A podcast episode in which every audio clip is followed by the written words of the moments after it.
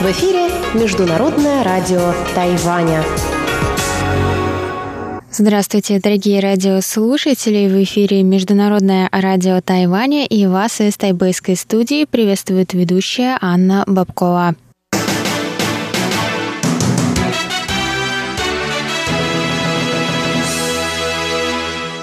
Сегодня среда, 29 апреля, и мы, как всегда, начинаем наше ежедневное вещание с выпуска новостей сегодняшнего дня, а затем вы прослушаете тематические передачи «Среды», «Китаеведение. Устная история» с Владимиром Малявиным, «Новости экономики» с Андреем Солдовым, а также повтор передачи прошлой недели «Звуки города» с Валерией Гемрановой и Иваном Юмином. Я напоминаю, что на коротких волнах вы можете слушать нас на следующих частотах 5900 кГц с 17 до 17.30 UTC и на частоте 9490 кГц с 11 до 12 UTC. И также, конечно, заходите в любое время на наш сайт по адресу ru.rti.org.tw, и там вы можете прочесть последние новости с Тайваня и послушать ваши любимые передачи. А теперь давайте к новостям.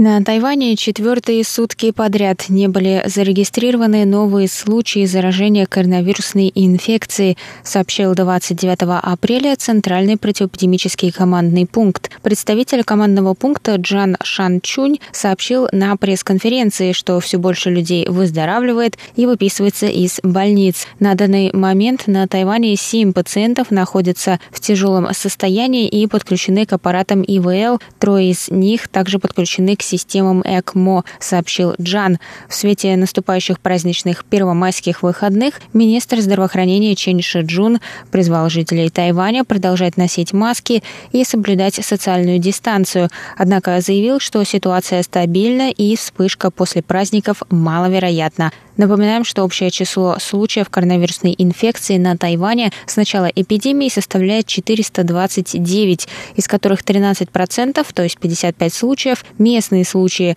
а подавляющее большинство завозные, то есть заражение произошло не на территории Тайваня, а за границей. К ним также относят кластерное заражение на военном корабле Паньши, который вернулся из Палау. По данным на среду, количество заболевших на корабле достигло 31 человека.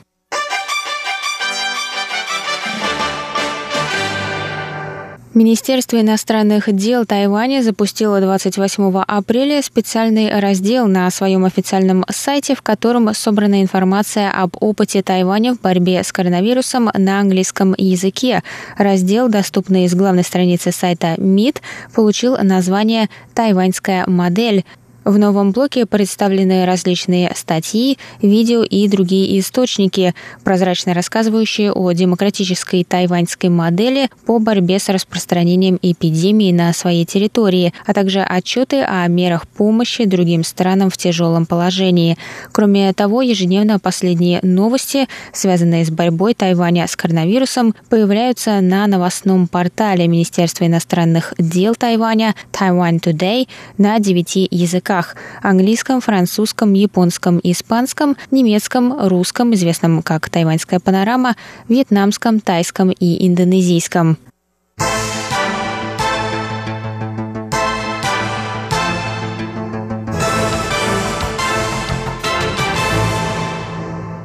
Тайвань может увеличить производство медицинских масок до 19 миллионов в день к середине мая, сообщил министр экономики Шэнь Жундинь.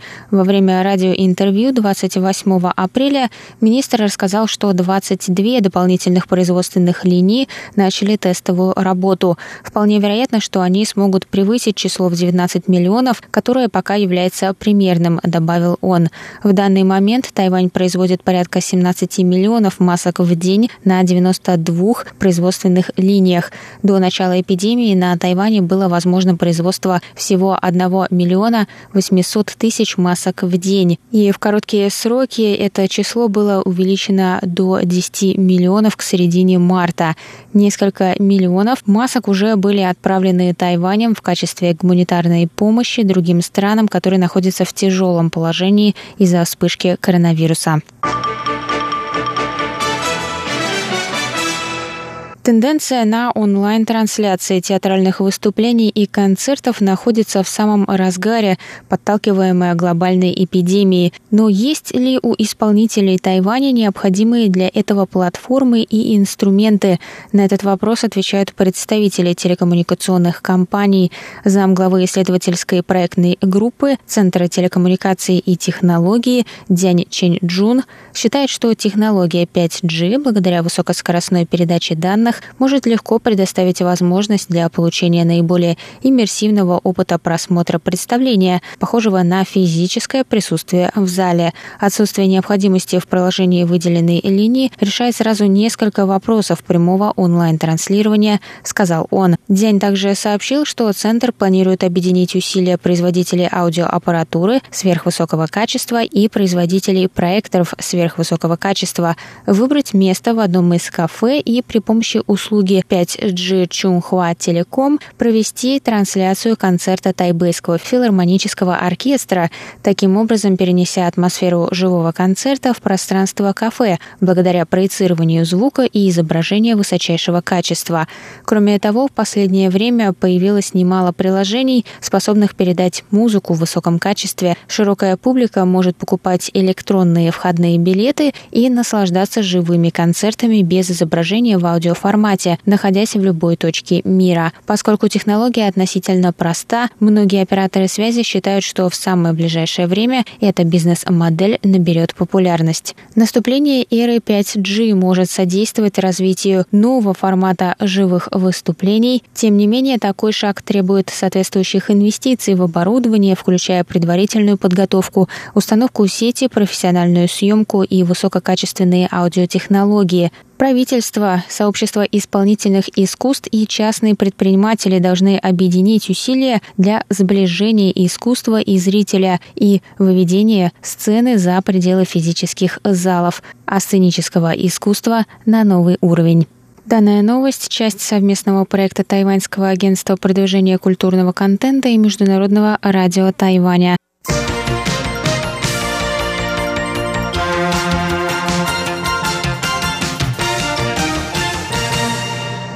Это был выпуск новостей за среду 29 апреля. Для вас его провела и подготовила ведущая русской службы Анна Бабкова. Оставайтесь с нами. Далее в эфире тематические передачи «Среды». А я с вами на этом прощаюсь. До новых встреч.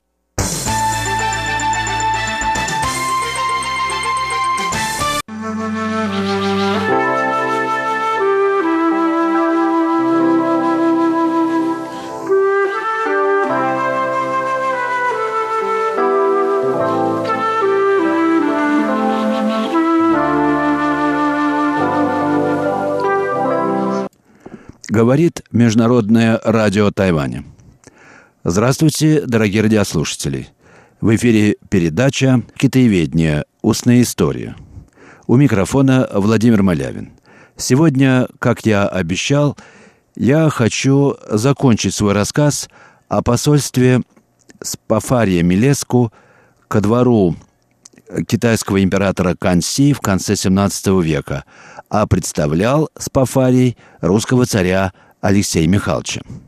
В прошлой передаче я прервал свой рассказ на том, как Спафарий вошел в павильон, где сидел император в окружении многочисленных чиновников. Спафарию указали его место рядом с государевыми советниками, положили перед ним подушку из красного атласа, велели опуститься на колени – Багдыхан что-то тихо сказал своему ближайшему советнику.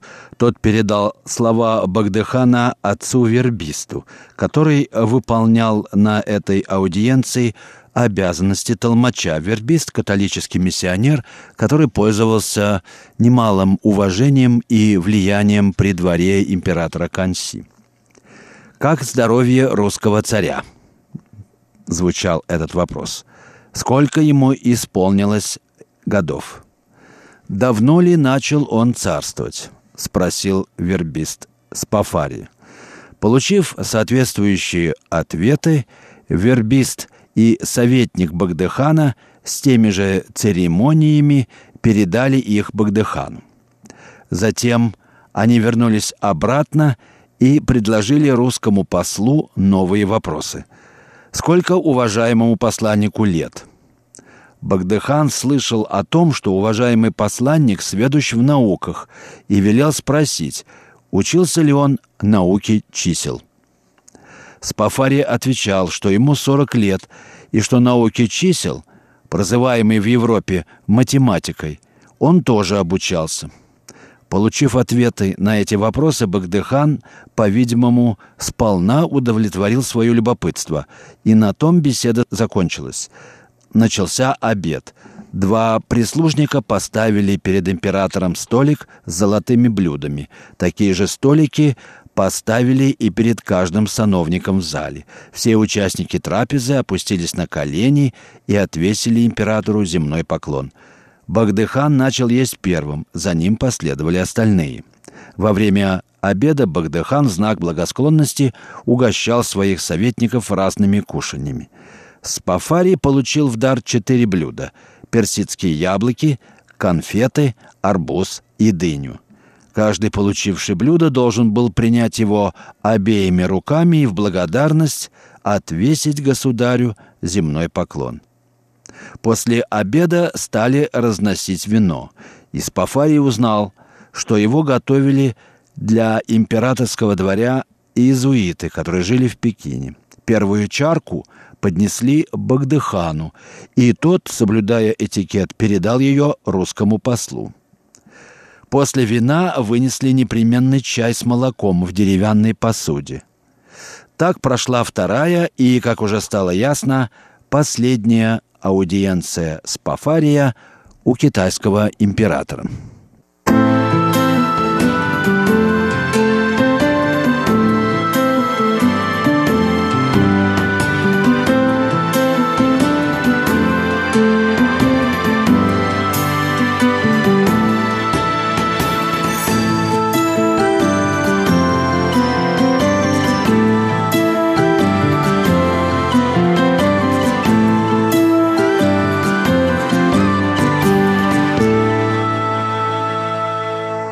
Вы слушаете передачу «Китаеведение. Устная история» Международного радио Тайваня.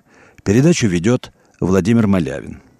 Я продолжаю свой рассказ о том, как русский посол Спафарий побывал в гостях у китайского императора Канси.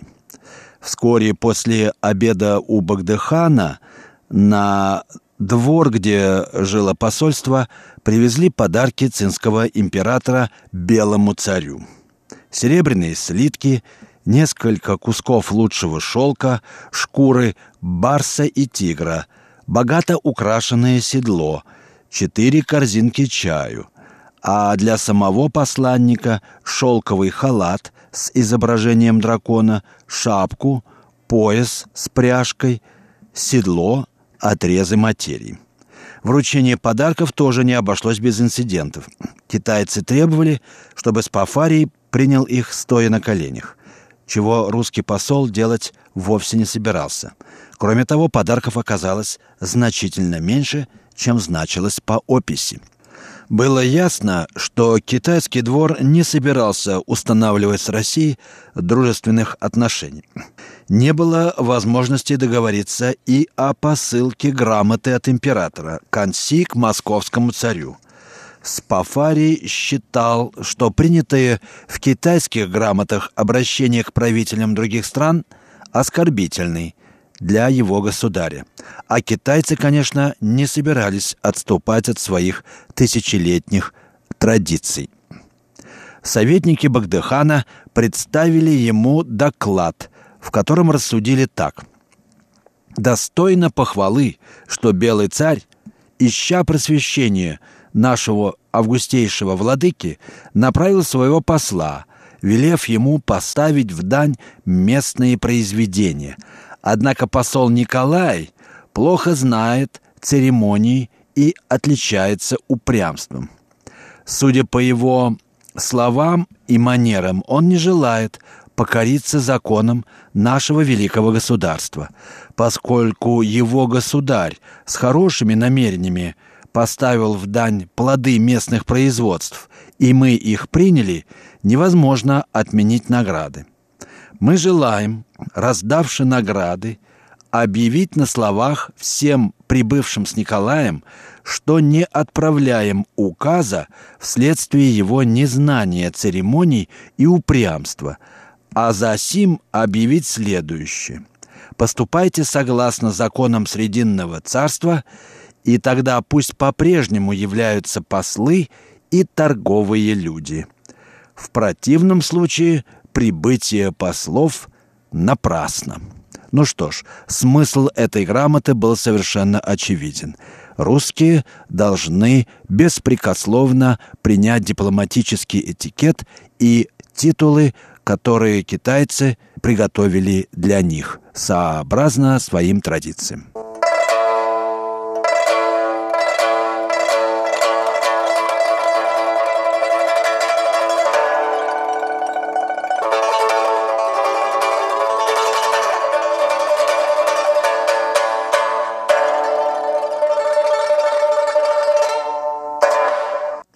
Вы слушаете Международное радио Тайваня. Программу «Китаеведение. Устная история» ведет Владимир Малявин. Тема нашей сегодняшней передачи – посольство русского царя Алексея Михайловича под предводительством Спафария ко двору китайского императора Канси. Спафарий понял, что после вручения подарков и столь кислой грамоты, которую его одарил китайский двор, ждать милости от китайского императора уже не приходится. Надо было готовиться к отъезду. Так оно и получилось, хотя развязка оказалась более быстрой, чем предполагал Спафарий. Она наступила даже неожиданно. Однажды в иностранное подворье приехал один из ближних советников Багдыхана – и, не изменяя, впрочем, своей изысканной китайской вежливости, объявил, что посольство Белого царя должно немедленно в течение нескольких часов покинуть императорскую столицу. Приговор был окончательный и обжалованию не подлежащий. В тот же день посольство Спафария спешно покинуло Пекин. Спафария и его спутники – отправились домой уже знакомой им дорогой и уже за месяц небольшим вернулись в пограничный городок Наун. Там их даже не пустили ночевать в дома. Путешественникам пришлось разбивать лагерь в открытом поле – так китайские чиновники мстили Спафарию за его явное нежелание соблюдать китайский этикет во время аудиенции у императора, а нарушение церемониала – тяжкое преступление, может быть, самое тяжкое в Китае. Но, как бы там ни было, посольский караван хоть и с трудом, но преодолел пустынную заснеженную степь, которая разделяла манчжурские и русские владения. Уже в начале зимы Спафари и его спутники прибыли в Селенгинский острог у Байкала. Там они провели зиму, а весной следующего года прибыли в Енисейск. На том и закончилась посольская миссия Спафария.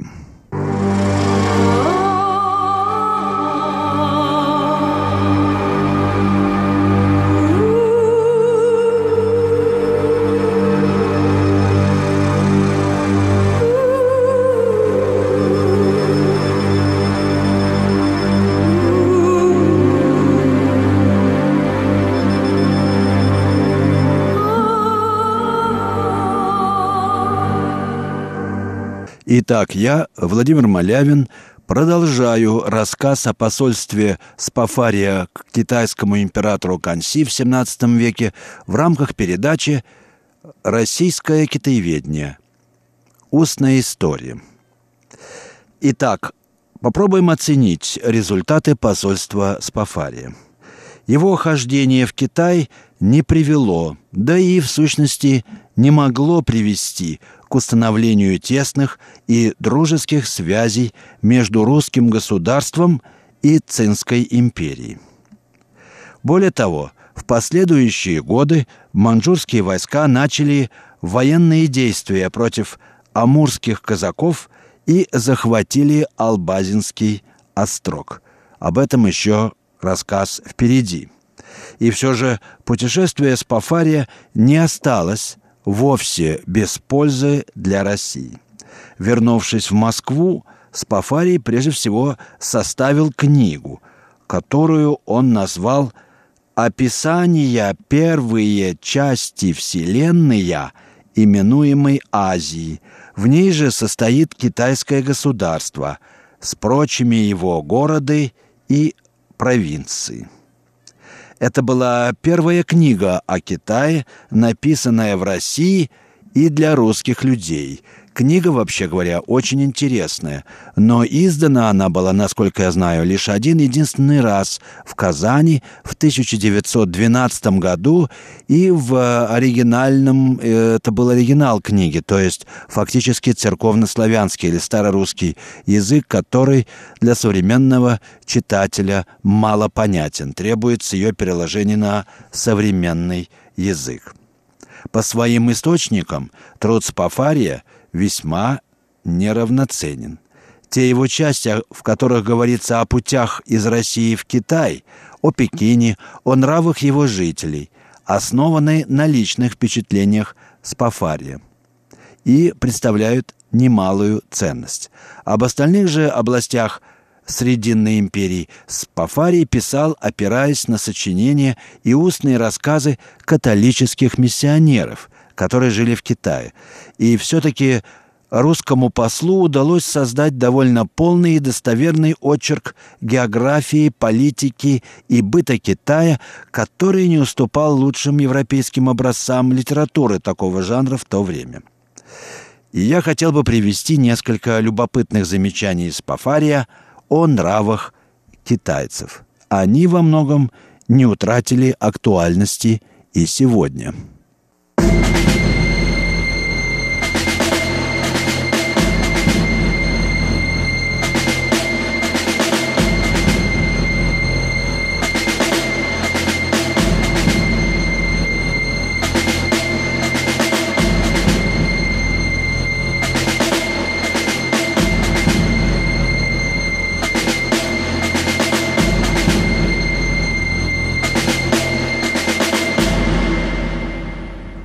Итак, в заключение несколько интересных э, суждений Спафария о нравах и характере китайцев. Во-первых, он отмечает, что китайцы чрезвычайно почтительны к своим родителям. Во-вторых, они не любят воевать, а чтут ученых людей. И, конечно же, отличаются необыкновенным трудолюбием. Все эти черты характера китайцев отмечали и католические миссионеры – а вслед за ними и, наверное, каждый европеец, который посетил Китай. Китайцы, отмечает далее Спафарий, стремятся извлекать выгоду из всего, что попадется под руку, и притом не считают зазорным обмануть иностранца. Черта китайского быта тоже очень часто подмечаемая европейцами, да и сегодня еще хорошо знакомая каждому, кто хотя бы немного пожил в Китае. Объясняется она, конечно, не какой-то врожденной жадностью китайцев, а объективными условиями китайского быта, в частности, и перенаселенностью, скудостью ресурсов и некоторыми особенностями китайской этики, которая требовала от каждого китайца всячески помогать своим людям и разрешала ему с полным равнодушием относиться к тем, кого он считает чужим – незнакомцам и, и к тем вообще, кого называют в Китае внешними людьми. Что еще отметил Спафарий в китайцах? Ну, в частности, то, что они строго соблюдают свой распорядок дня, всегда в надлежащее время принимают пищу и очень заботятся о своем здоровье. Более всего на свете они ценят долголетие, а также приятное и с пользой проведенное время. Спафари отмечает, что что бы ни обсуждали китайцы в своих во дворце, какие бы ожесточенные споры и дискуссии не вели они с иностранцами, как только наступает полдень, они мгновенно прекращают все разговоры и уходят есть. Сколько раз я наблюдал точно такую же картину и в современном Китае. Да, это вам не русский интеллигент, не Белинский, который мог целыми ночами, ночи напролет обсуждать метафизические вопросы э, и философские вопросы. И однажды, когда кто-то уже под утро сказал, вы знаете, я хочу есть, Белинский с жаром сказал ему, мы еще не решили вопрос о, о существовании Бога, а вы просите есть. Вот это русский интеллигент, прямая противоположность китайцу. Еще Спафарий отметил, что китайцы очень искусны в разнообразных ремеслах. Хотя и тут его мнение тоже совпадает с общим мнением европейских наблюдателей, они в своей работе руководствуются больше практическим опытом, полагаются на опыт, собственно, как таковой, и не имеют склонности к познанию законов природы – это действительно одно из э, заметных различий между европейским и китайским менталитетами. Китайцы прежде всего ценят виртуозное мастерство, умение владеть материалом.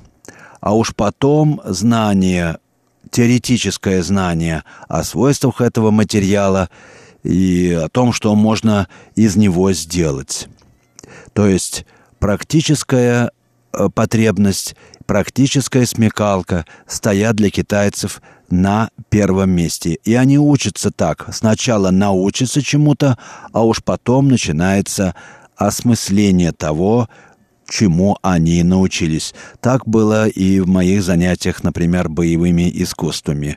Долгое время только практические занятия. Потом разъясняется их смысл. В этом есть э, свой тоже смысл, потому что ученик должен доверяться учителю. Только тогда он может реально достичь успеха.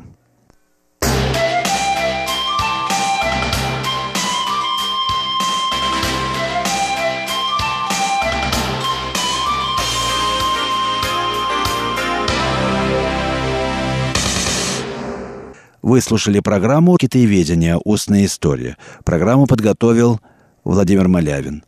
Всего вам доброго, дорогие слушатели. До следующих встреч в эфире нашего международного радио Тайваня. До свидания.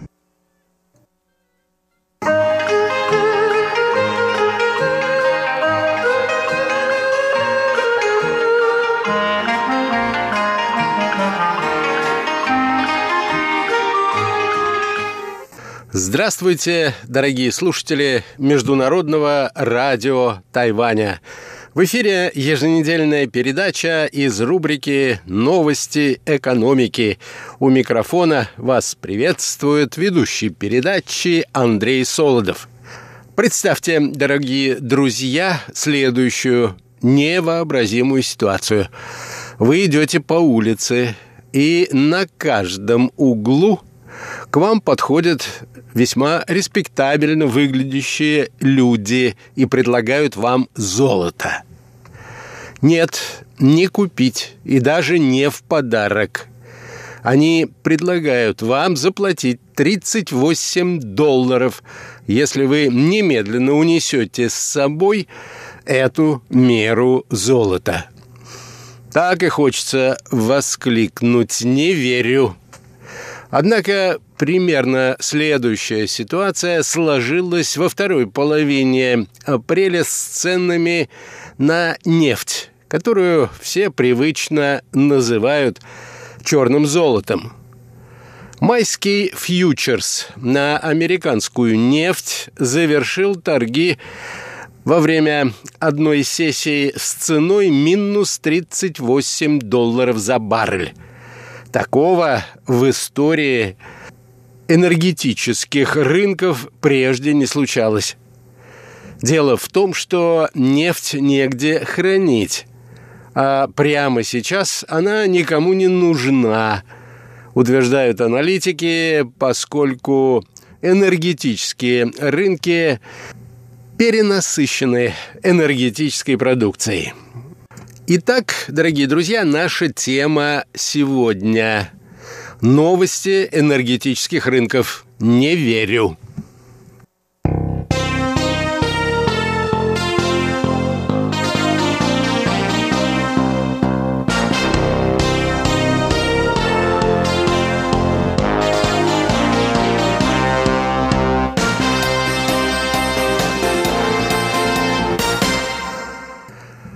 Фьючерсный контракт на американскую легкую нефть марки «Западный Техас» с поставкой в мае завершил торговую сессию 20 апреля на отметке минус 37,6 доллара за баррель.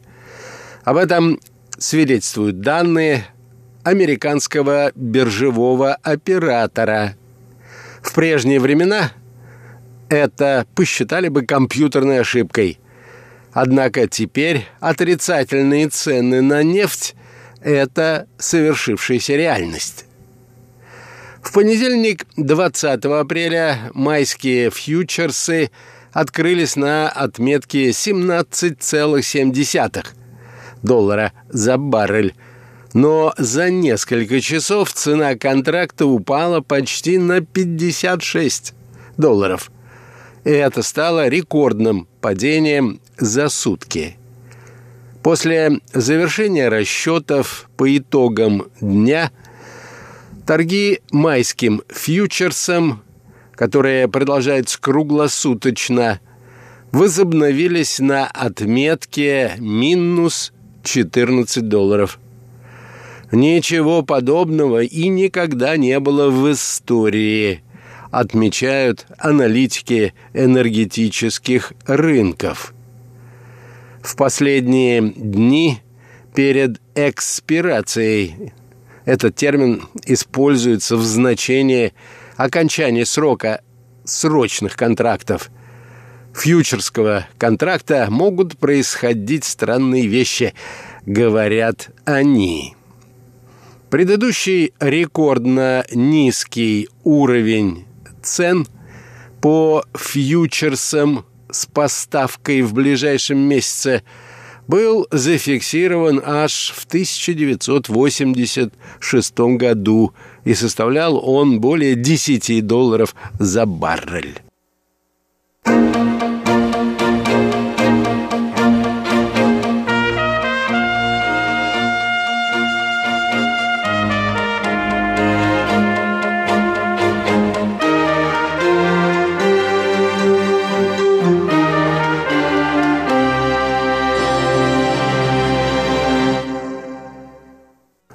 Майский фьючерс на западно-техасскую нефть истек 21 апреля.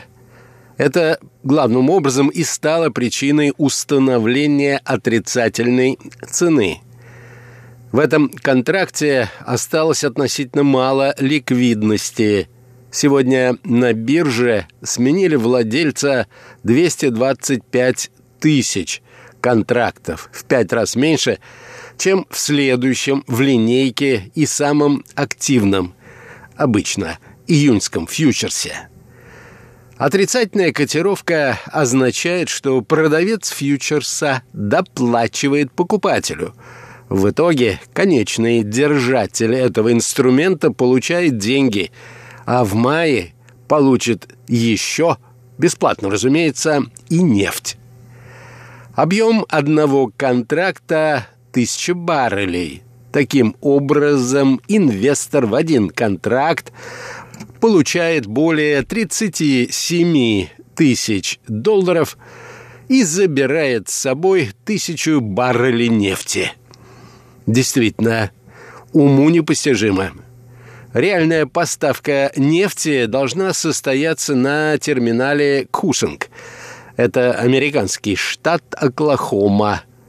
Здесь расположен ключевой американский нефтяной хаб. И должно это произойти в период с 1 по 31 мая.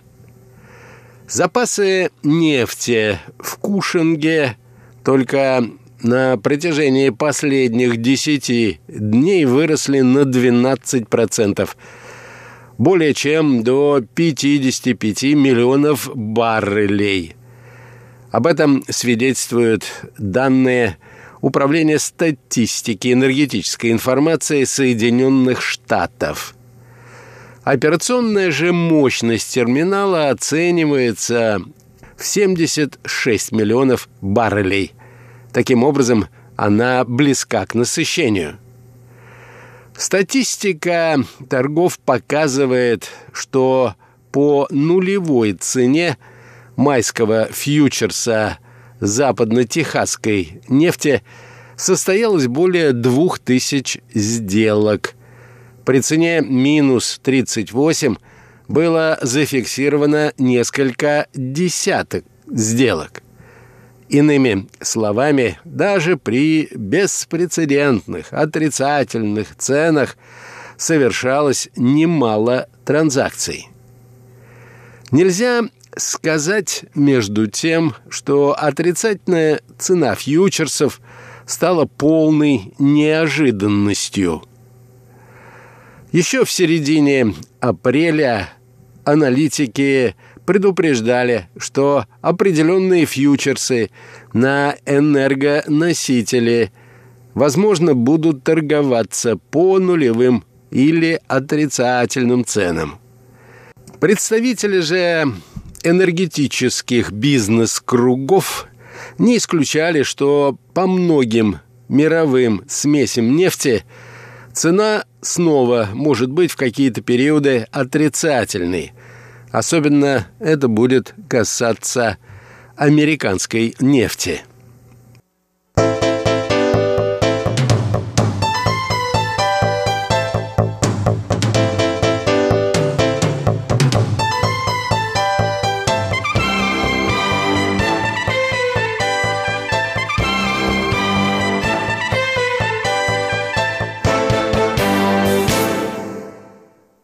Между тем, трейдеры которые ранее купили майский фьючерс на западно-техасскую нефть, бросились продавать его по любой цене, лишь бы не принимать на себя обязательства фактически забрать нефть в Кушинге.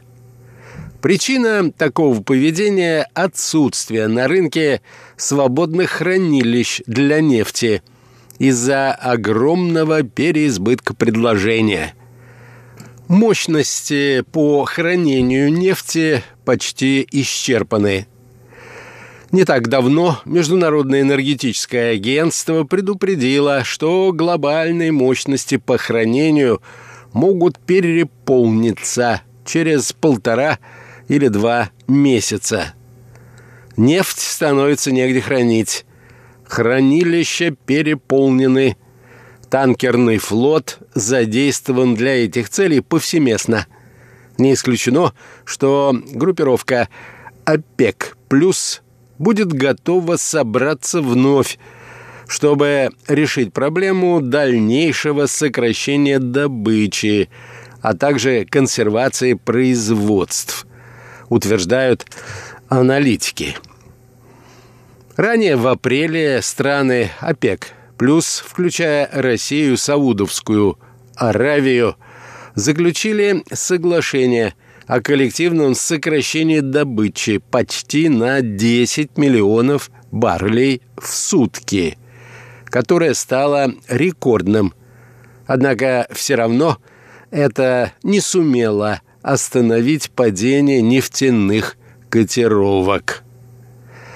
Вместе с тем, следующие фьючерсы на западно-техасскую нефть с поставкой в июне хотя и подешевели на 18%, закрылись на более или менее привычной для последнего времени отметке около 20 долларов за баррель.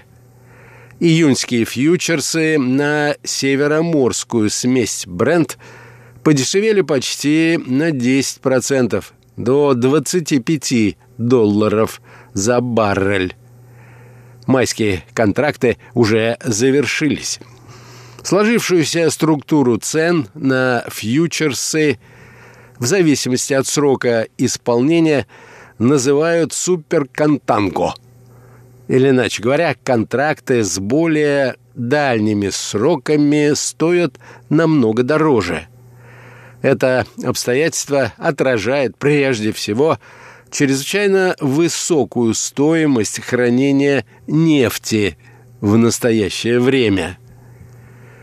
Эта ситуация, теоретически говоря, позволяет трейдерам, спекулянтам получать очень высокую доходность, используя следующую стратегию.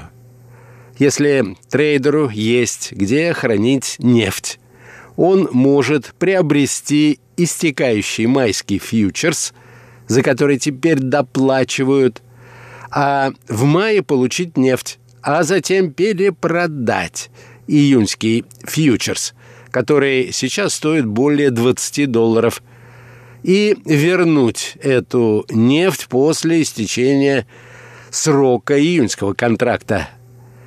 В настоящее время такая стратегия принесла бы 58 долларов за баррель. Но без учета, разумеется, месячной стоимости хранения нефти. Однако ключевое допущение для такой стратегии – наличие свободных хранилищ. А они сейчас более дефицитны, чем то, что в них хранят – а именно нефть. Эта фантастическая ситуация отразилась и на ценах на российскую нефть марки «Юралс», чьи котировки привязаны к стоимости североморской смеси «Брент». Цена на российскую нефть впервые в истории стала отрицательной – минус 2 доллара – Впрочем, вскоре фьючерсные цены на бренд вернулись к отметке 20 долларов за баррель.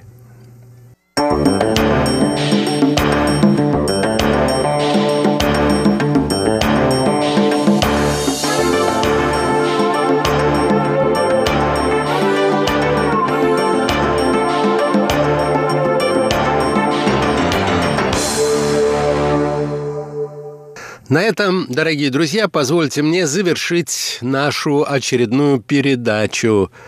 Ее подготовил и провел Андрей Солодов. Речь шла о ценах на нефть, в которые поверить невозможно. Всего вам доброго, будьте здоровы и до новых встреч на наших волнах.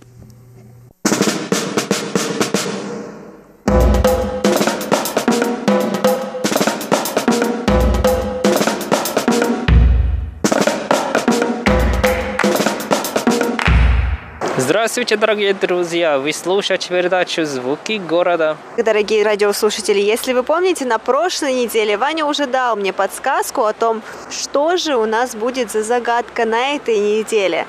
И, как вы помните, он сказал, ты увидишь загадку.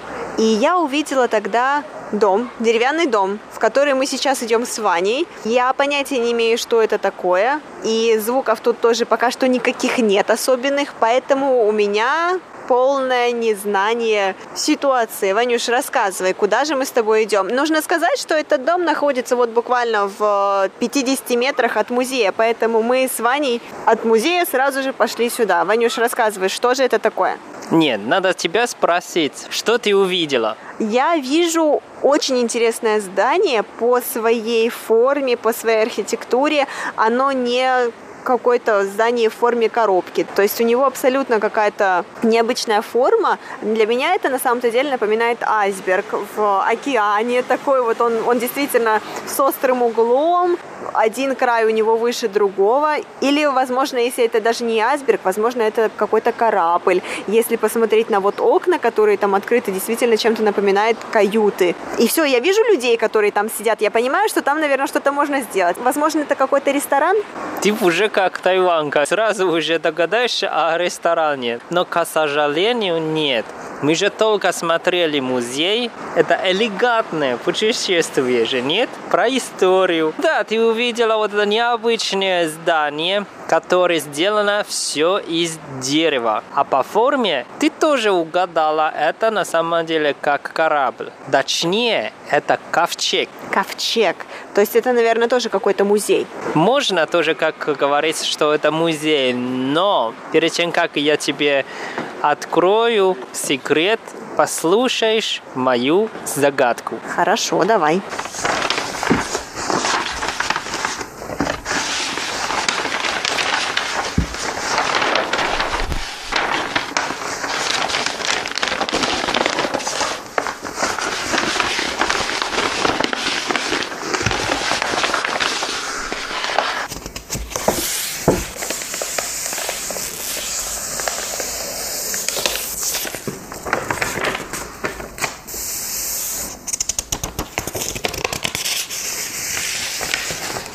Ванюш, мне этот звук напоминает книгу или журнал когда перелистывают листы.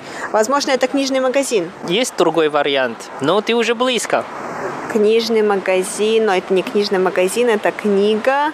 Э, Есть люди, возможно, это библиотека? Да, это тайбейская библиотека, филиал Бейтоу. Не слышала ничего о ней, Ванюш, но уже сам вид впечатляет, поэтому я хочу побольше о ней узнать. Да, в принципе, здесь, э, как обычно, библиотека во всем Тайбэе, но здесь очень необычно, конечно, сразу уже видно, что очень красивый дизайн, и здесь уже не только библиотека, здесь тоже достопримечательности. Вы смотрели, вокруг нас столько туристов, они сюда приехали, чтобы фотографироваться. Да. Ванюш, ну пойдем, будем тогда тоже туристами сегодня и зайдем внутрь. Посмотрим, каково это там. Мы, конечно, можем войти, но это же библиотека. Пр- Нам придется потише говорим и обсуждать. Но мы быстро расскажем, что есть внутри. Да, пойдем.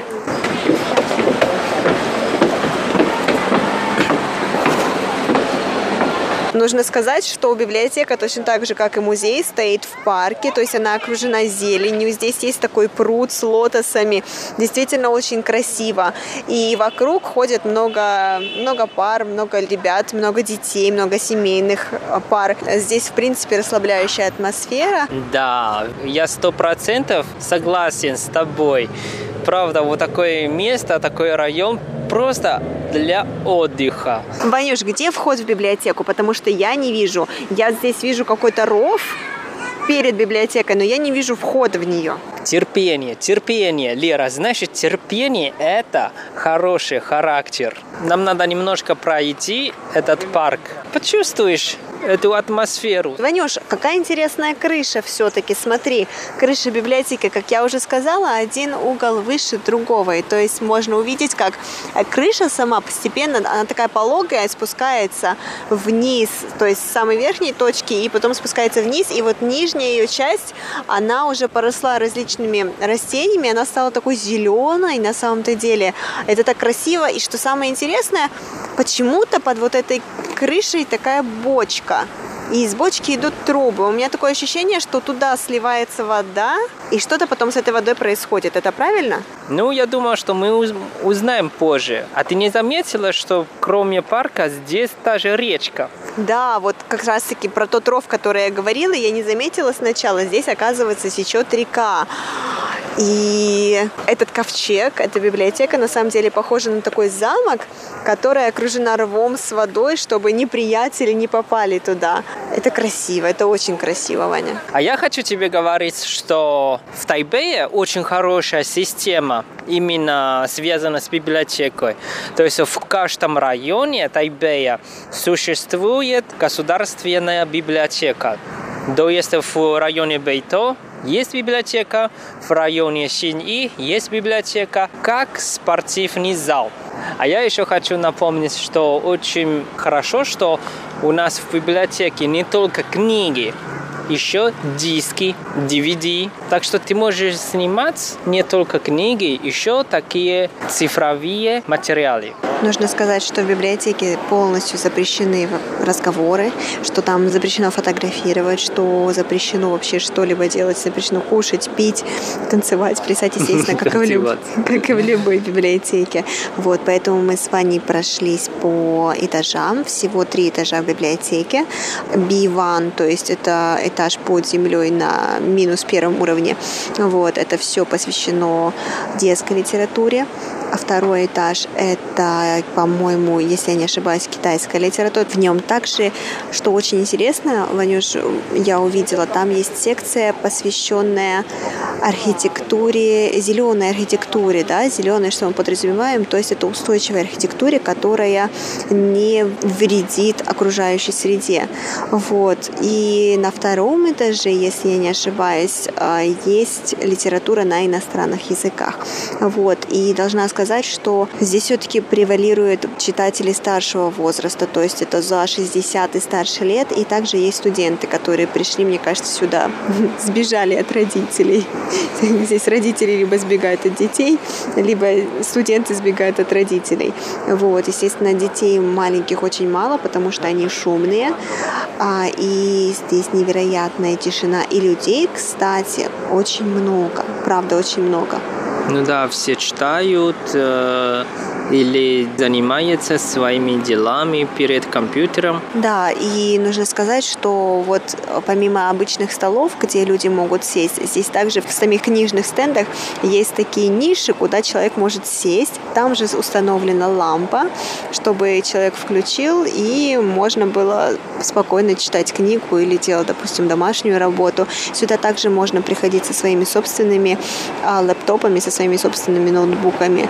А, вот очень такая расслабляющая атмосфера, но в то же самое время очень тихо, очень тихо. И вот мы сейчас с Ваней вышли на балкон, который, благо, а, растянут по всему периметру библиотеки, то есть по одной стороне библиотеки, и вот здесь уже снаружи можно хоть немного поговорить. Но надо подчеркнуть, что целое здание сделано из дерева.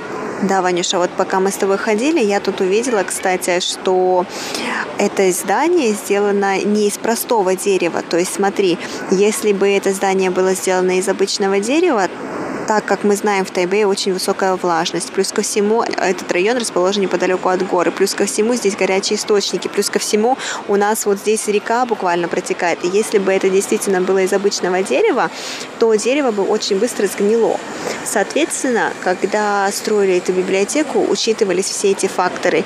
И поэтому в строительстве данного здания была использована специальная древесина из дугласовых пихт. То есть это специальная древесина, которая устойчива к воздействию влажности, к воздействию оксида серы, который здесь выделяется активно из горячих источников. В строительстве также использовались особые масла для защиты вот этой древесины. Поэтому нужно сказать, что это умное здание, то есть умный дизайн. Ну вот, ты только сейчас изучала об этом, а ты не знала, что это здание на самом деле очень известное во всем мире?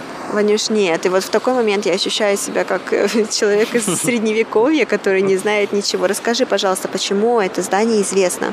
Да, в 2012 году во всем мире выбрали 25 самых красивых библиотек. А вот наша библиотека Бейто одна из них. Да ладно, серьезно? Да, хотя уже 8 лет назад все-таки благодаря этой новости много туристов приехали в Тайвань, в Пейто, не только ради горячего источника, еще ради этой библиотеки. М-м, как интересно, Ванюш. То есть она действительно самая красивая или у нее какие-то еще другие достоинства есть? Да, конечно. Как мы уже сказали, что целое здание сделано из дерева. А еще, что здесь система электричества, все связано с солнечной панели. И дизайн, конечно, тоже связано с зеленой энергией. То есть нужно сказать, что на крыше этой библиотеки установлено много солнечных панелей. То есть энергия вырабатывается благодаря этим солнечным панелям. Да, в дизайне здания учитывались расположение по отношению к солнечной стороне. И это очень помогает, чтобы экономить энергию. И как ты спросила, почему снаружи ты увидела огромную бочку, это для того, чтобы собирать дождь. Вот эта вода используется именно для туалета. Hmm. Как интересно. И как ты тоже сказала, что они использовали именно вот это специальное дерево, чтобы меньше красить, чтобы сократить загрязнение окружающей среды.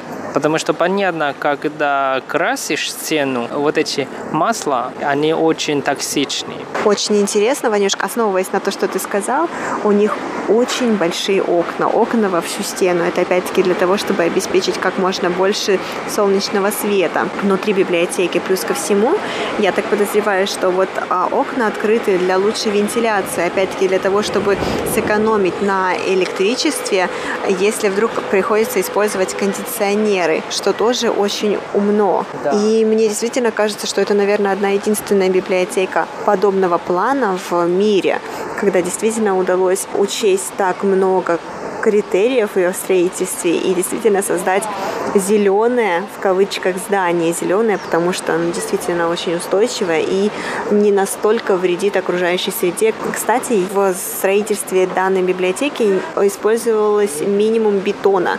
Почему? Потому что бетон все-таки вредит окружающей среде, плюс ко всему он очень тяжелый. То есть если у вас будет здание из бетона, оно будет очень сильно давить на слой почвы.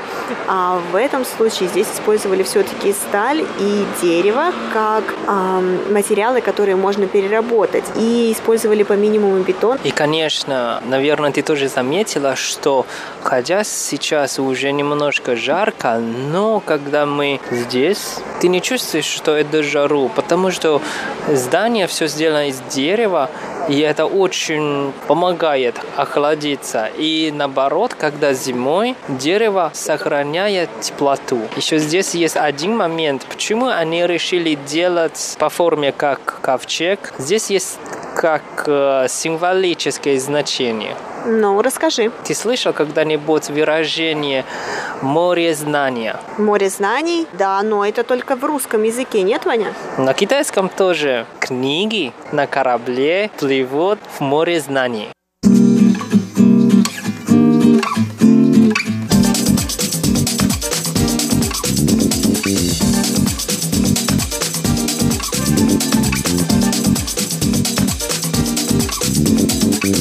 Ну что, Ванюш, пойдем, наверное, будем заканчивать. А я пока жду загадку твою.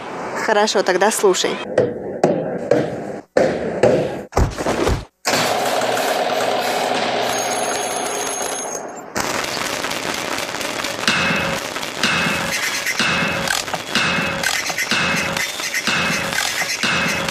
Дорогие слушатели, на этом наша сегодняшняя передача подошла к концу. Для вас ее подготовили и провели, как всегда, ваши Валерия Гемранова. И Иван Юмин. До новых встреч! Пока-пока.